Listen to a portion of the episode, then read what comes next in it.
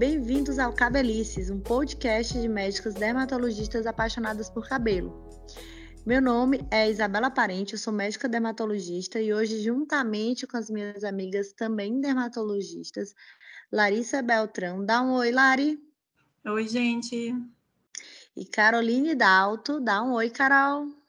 Olá.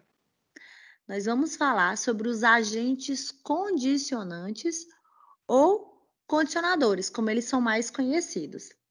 Antes de iniciarmos o nosso podcast, eu vou aproveitar para lembrar você, nosso ouvinte, que já temos um podcast sobre shampoos, que é um dos mais ouvidos aqui no Cabelices. Então, se você ainda não ouviu e se interessa pelo tema, é só escutar aqui no Cabelices também o nosso podcast sobre shampoos. Bom, meninas, mas a partir de agora vamos focar então no nosso tema de hoje, os condicionadores. O condicionador, ele geralmente é usado após a lavagem com shampoo para melhorar o embelezamento do cabelo e tem o papel principal de substituir o sebo, que é removido pelo shampoo, para deixar o cabelo mais maleável, brilhante e macio. Carol, eu vejo muitos pacientes com expectativas irreais sobre o papel tanto do shampoo quanto do condicionador achando que eles podem aumentar o crescimento do fio, ou melhorar a calvície, melhorar a queda e essas coisas. E a gente sabe que não é bem por aí. Então, explica pra gente o que um condicionador é capaz de fazer pelo nosso fio de cabelo. É isso mesmo, Isa, não é bem por aí. Os agentes condicionantes ou os condicionadores, eles não vão afetar o crescimento e não vão reparar os danos celulares feitos ao fio de cabelo. Então, é sempre importante lembrar que o fio de cabelo é uma estrutura morta e que, portanto, os condicionadores, o que eles conseguem fazer é melhorar temporariamente a estética dos fios, né, dos fios de cabelos que estão danificados. Ele é como se fosse uma, uma maquiagem ali, né? E, claro, eles devem ser reaplicados com uma frequência, preferência a cada lavagem dos fios.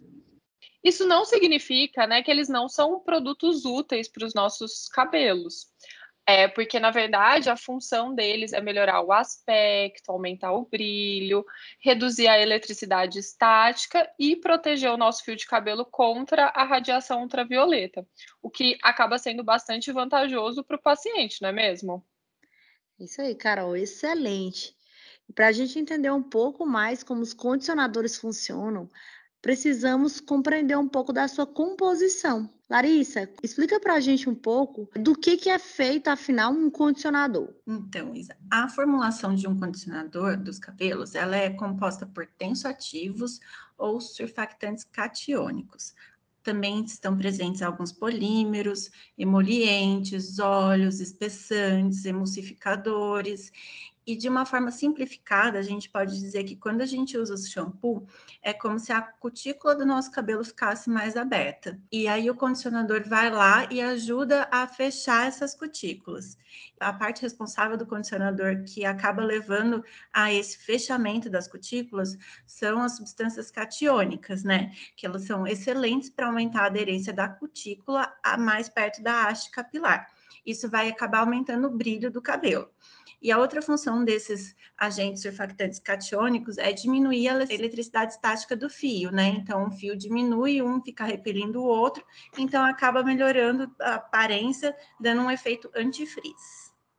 É isso mesmo, Lari. E a gente nem imagina que num simples condicionador existem tantas substâncias envolvidas, não é mesmo? A Arissa comentou com a gente sobre a presença também de polímeros nos condicionadores. E dentre os polímeros, nós podemos destacar aí polímeros também catiônicos e aminoácidos. Comenta um pouquinho sobre eles para a gente, Carol.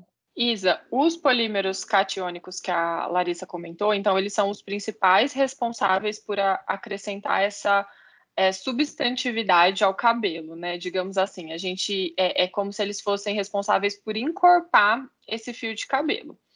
Então, o, o, nosso cabelo ele tem uma carga negativa, ou seja, ele é aniônico.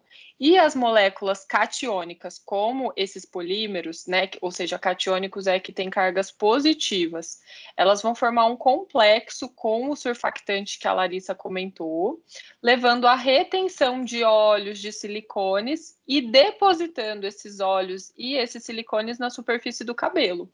Assim, além do cabelo ele ficar mais encorpado, ele também vai ficar mais maleável e fácil de pentear. É isso aí, Carol. Muito bem explicado. Bom, vamos continuar nos aprofundando no estudo desses condicionadores e vamos conversar um pouquinho sobre os emolientes e óleos que também estão presentes na sua composição. É, Larissa, afinal, quem são esses componentes e para que servem? Isa, muito desses óleos emolientes, ele pode estar presentes no condicionadores, né? A gente tem alguns óleos que são chamados de naturais, né? Que a gente pode citar entre eles os mais comuns, óleo de jojoba, até azeite, óleo de semente de uva e até o óleo de coco. Também, dentro desses óleos, a gente também tem os óleos sintéticos, daí uma opção, né, seriam os silicones. E a gente acaba destacando o componente chamado de meticona. Quando a gente usa esses óleos vegetais, eles vão acabar simulando uma substância que a gente tem no nosso cabelo, que ajuda na aparência né, do cabelo. Esse componente é chamado ácido 18 metil eicosanoico, que a gente chama de 18-meia. E eu acho que quem vê bastante essas coisas de cosméticos capilares acabou já ouvindo falar nesse componente, né?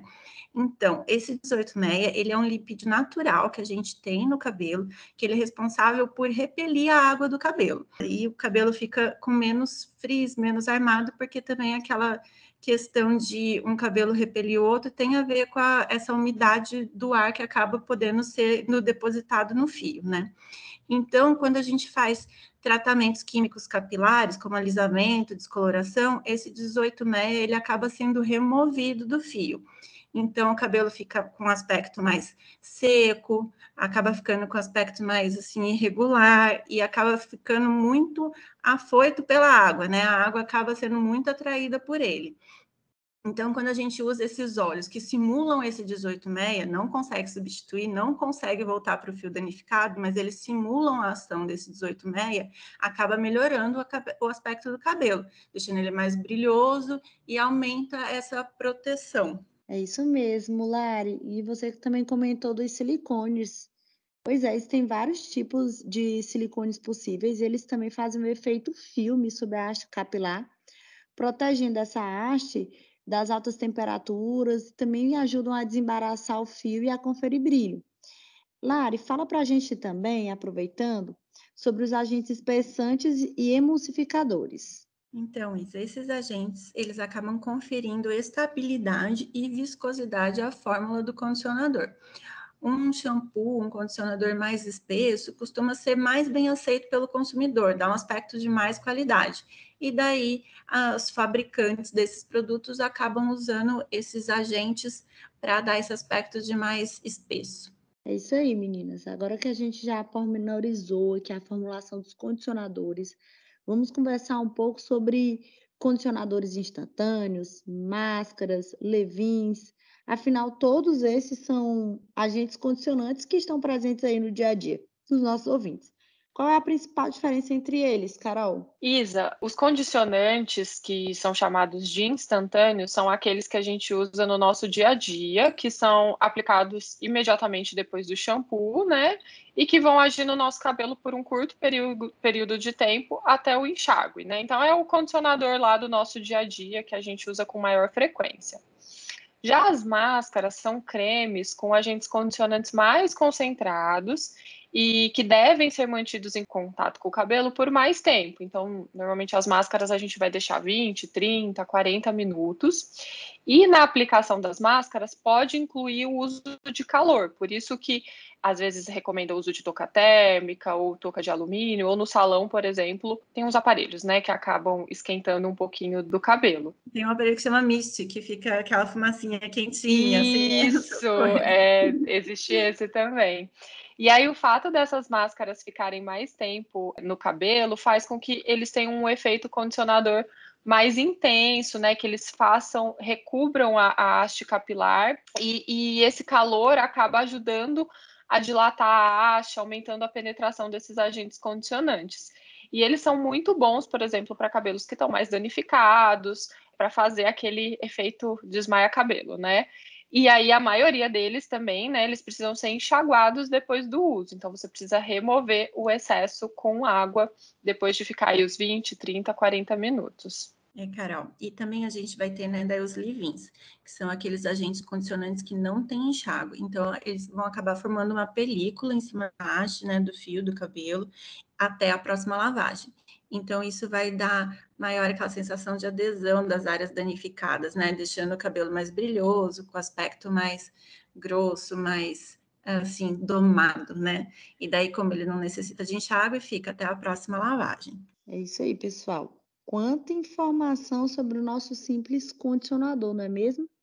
Acho que a gente poderia passar o dia todo aqui só discutindo sobre shampoo, condicionador, porque afinal a indústria dos cosméticos capilares ela está sempre aquecidíssima. E todo dia chega novidade no mercado. Então, quem sabe em breve a gente não faz um podcast aí orientando nossos ouvintes na escolha dos seus produtos, não é mesmo? Fica a dica para uma próxima. Foi muito bom conversar com vocês. Se você que está nos ouvindo tiver qualquer dúvida, é só mandar uma mensagem no nosso Instagram, no Instagram do Cabelices, que é o arroba cabelicescast. E eu vou me despedir por aqui. O meu nome é Isabela Parente, meu Instagram profissional é o arroba Isabela Parente Dermato, meu CRM é 159056 e meu RQ é 69090. Tchau, tchau, pessoal. Até a próxima. Isso aí, gente. Adorei a companhia de vocês hoje para conversar sobre condicionadores. Meu nome é Larissa Beltrão, eu sou médica dermatologista. Meu CRM do estado de São Paulo um 44387, meu registro especialista é 67523. E se vocês tiverem dúvidas, quiserem conversar, quiserem me seguir, tem o meu Instagram também, que é Larissa Beltrão, dermatologista. Aí, foi ótimo. Obrigada pela companhia, meninas. Eu sou a Caroline Dalto, também sou médica dermatologista. O para quem quiser me seguir lá no Instagram, tirar dúvidas, é arroba doutora Caroline Dalto.